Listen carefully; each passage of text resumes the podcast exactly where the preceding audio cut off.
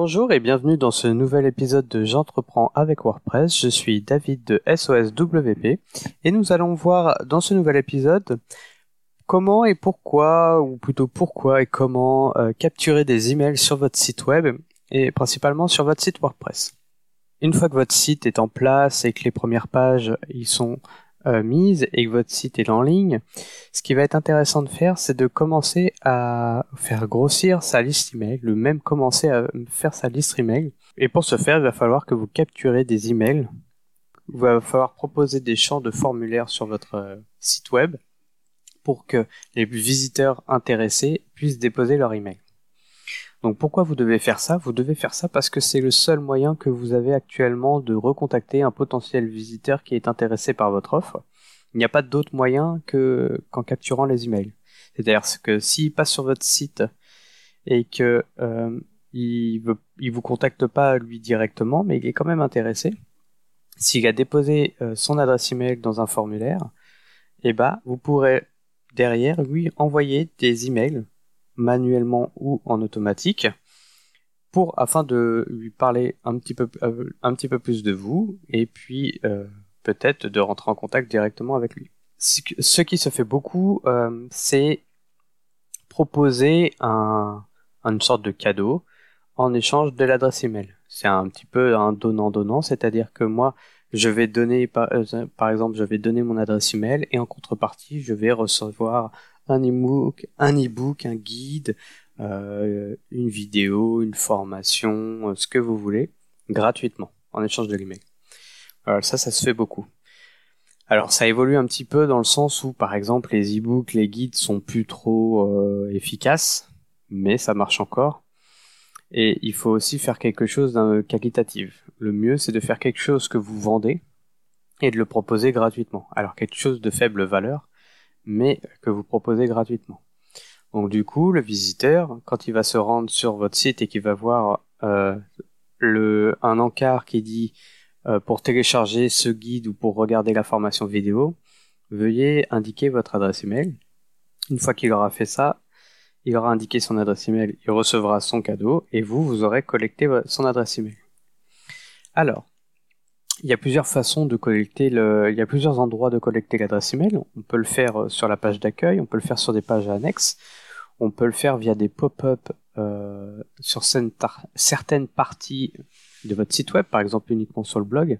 On peut faire des encarts, des encarts dans un article de blog, par exemple. Si vous faites un article de blog qui est en rapport avec une thématique précise et que vous dites pour euh, pour recevoir la, checklist de cet article de blog, euh, par exemple, et ben, indiquez votre adresse email, bah, on crée un petit encart et on le met dans cet article.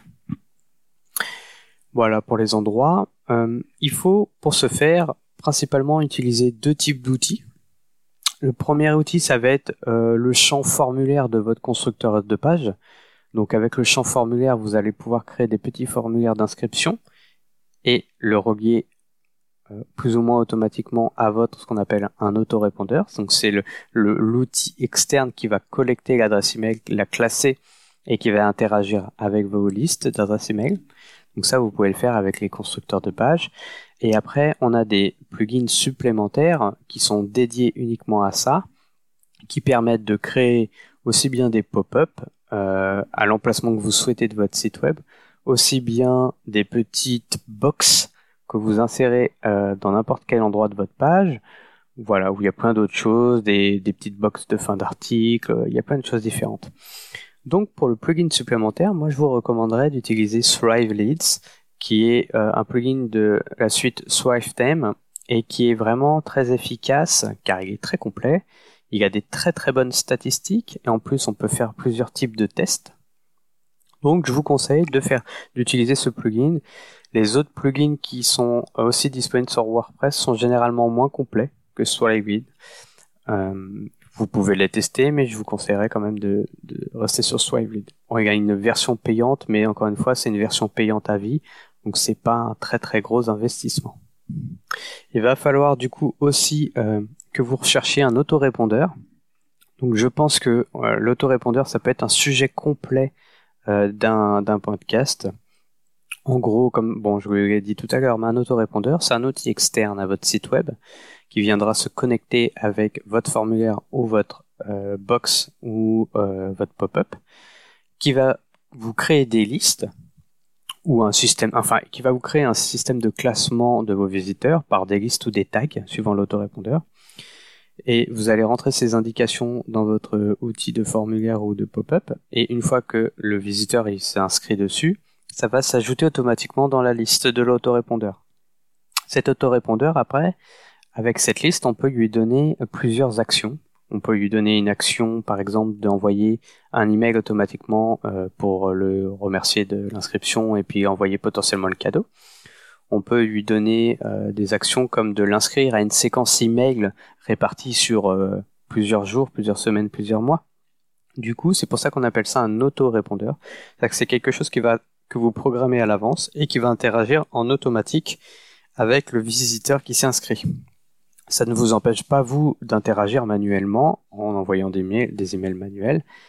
Mais par exemple, euh, vous pouvez toujours faire une inscription avec un email automatique euh, de remerciement et puis d'envoi de cadeaux, ajouter derrière à une séquence automatique d'emails, de plusieurs emails que vous avez programmés à l'avance, et euh, dès que ce visiteur répond à un de ces emails, là, vous pouvez interagir manuellement avec le, le, prospect, en l'occurrence, en lui répondant aussi par mail. Voilà, donc vous pouvez faire pas mal de choses avec ces genres d'outils. Il en existe beaucoup, vraiment beaucoup. Euh, il y en a des très connus, des moins connus. Ils sont plus, ils sont tous efficaces dans certains points et moins bons dans d'autres. Il faut les tester ou il faut regarder plein, plein, plein de tests. C'est pour ça que je vais vous donner, je vais vous faire un épisode rien que pour eux parce que c'est très très large le monde des autorépondeurs. Il y en a quelques-uns qui reviennent beaucoup. Alors vous allez avoir Active Campaign qui est un peu la Rolls des autorépondeurs, qui est pas forcément le plus cher, mais qui est un peu la Rolls avec le nombre de fonctionnalités avancées qui on peut, on peut à peu près tout faire euh, en fonctionnalité avec Active Campaign.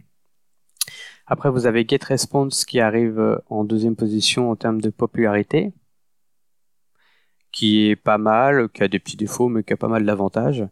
Après, vous avez Mailchimp qui arrive, euh, qui a un gros avantage, un gros avantage, euh, c'est qu'il commence avec une version gratuite. Vous pouvez mettre Mailchimp en tant qu'autorépondeur avec une séquence email sans débourser un centime. Et en, contrepartie, euh, comme il y a énormément de gens qui font ça et qui spamment avec Mailchimp, et ben en fait la réputation de vos emails n'est pas terrible. Donc du coup, euh, il y a certains emails que vous allez envoyer qui vont jamais arriver à votre visiteur. Voilà. Et il en existe de nombreux autres. Il y en a qui se créent presque tous les jours avec des technologies plus ou moins différentes et des fonctionnalités plus ou moins différentes. Mais euh, si vous voulez pas vous prendre la tête et partir sur un outil très fiable, par exemple Active Campagne est un très bon outil. Donc maintenant que vous avez choisi par exemple Lead et Active Campagne, il va falloir relier Active Campagne pardon, il va falloir relier Active Campagne à votre plugin, donc dans les paramètres de Lead, avec ce qu'on appelle une clé API. Une fois que vous avez fait ça, quand vous allez créer un pop-up avec Swively, vous allez pouvoir euh, connecter automatiquement avec le champ API à votre liste que vous avez créée sur ActiveCampagne et vous allez pouvoir rajouter même par exemple des tags. Imaginons que je fais un pop-up, un seul pop-up sur mon site web sur ma partie blog. Donc c'est-à-dire que le visiteur qui arrive sur un article de blog ou sur la page blog par euh, Google par exemple, il verra ce pop-up et il n'y a qu'à cet endroit-là qu'on voit ce pop-up. Ce pop-up donne euh, une checklist pour réussir son site web, par exemple, les, les 10 étapes pour réussir son site web. Donc je crée un pop-up.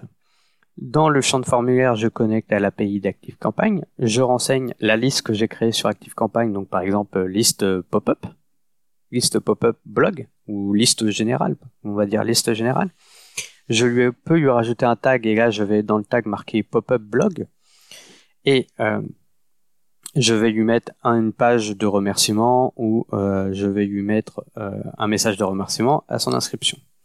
Sur ActiveCampagne, qu'est-ce que je fais? Je dis qu'une fois que j'ai un nouvel inscrit sur ma liste générale, j'envoie automatiquement un email que j'aurais créé qui dit merci pour votre inscription, vous pouvez télécharger votre checklist à cet endroit avec un lien de téléchargement. Et du coup, comme ça, vous vous collectez ce qu'on appelle collecter des adresses email vous envoyez un cadeau en automatique et vous pouvez faire grossir votre base de données de potentiels clients.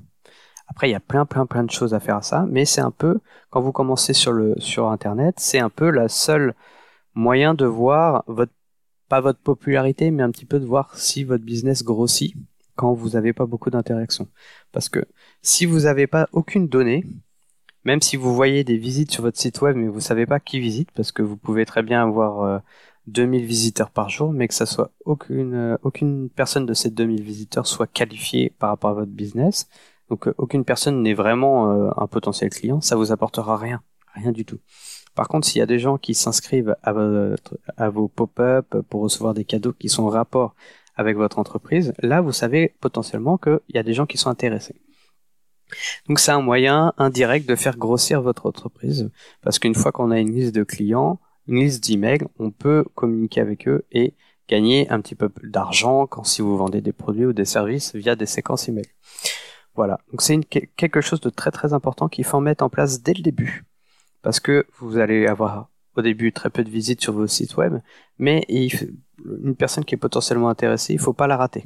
Voilà. Parce que si elle vient de Google pour un article de blog, elle va venir une fois sur votre site et elle y retournera pas après. C'est-à-dire que elle va venir, elle va lire l'article de blog et puis elle va partir.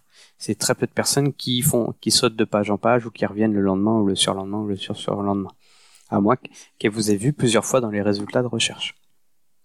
Voilà.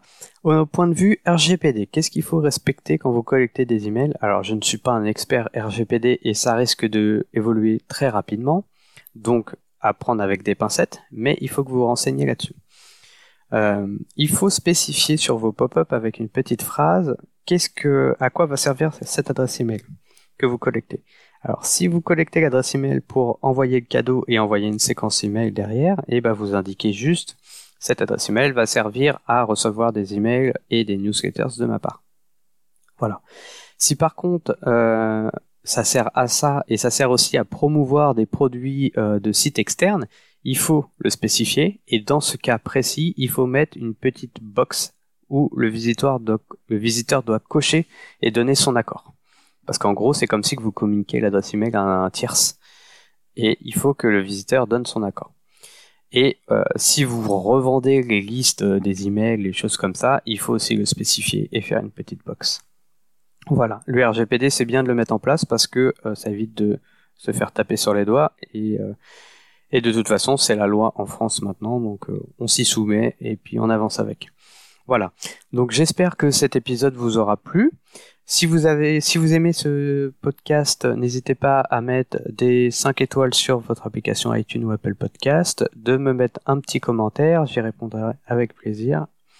Euh, je peux pas répondre sur iTunes ni sur Apple Podcast, donc du coup je répondrai euh, lors des épisodes de, podcast.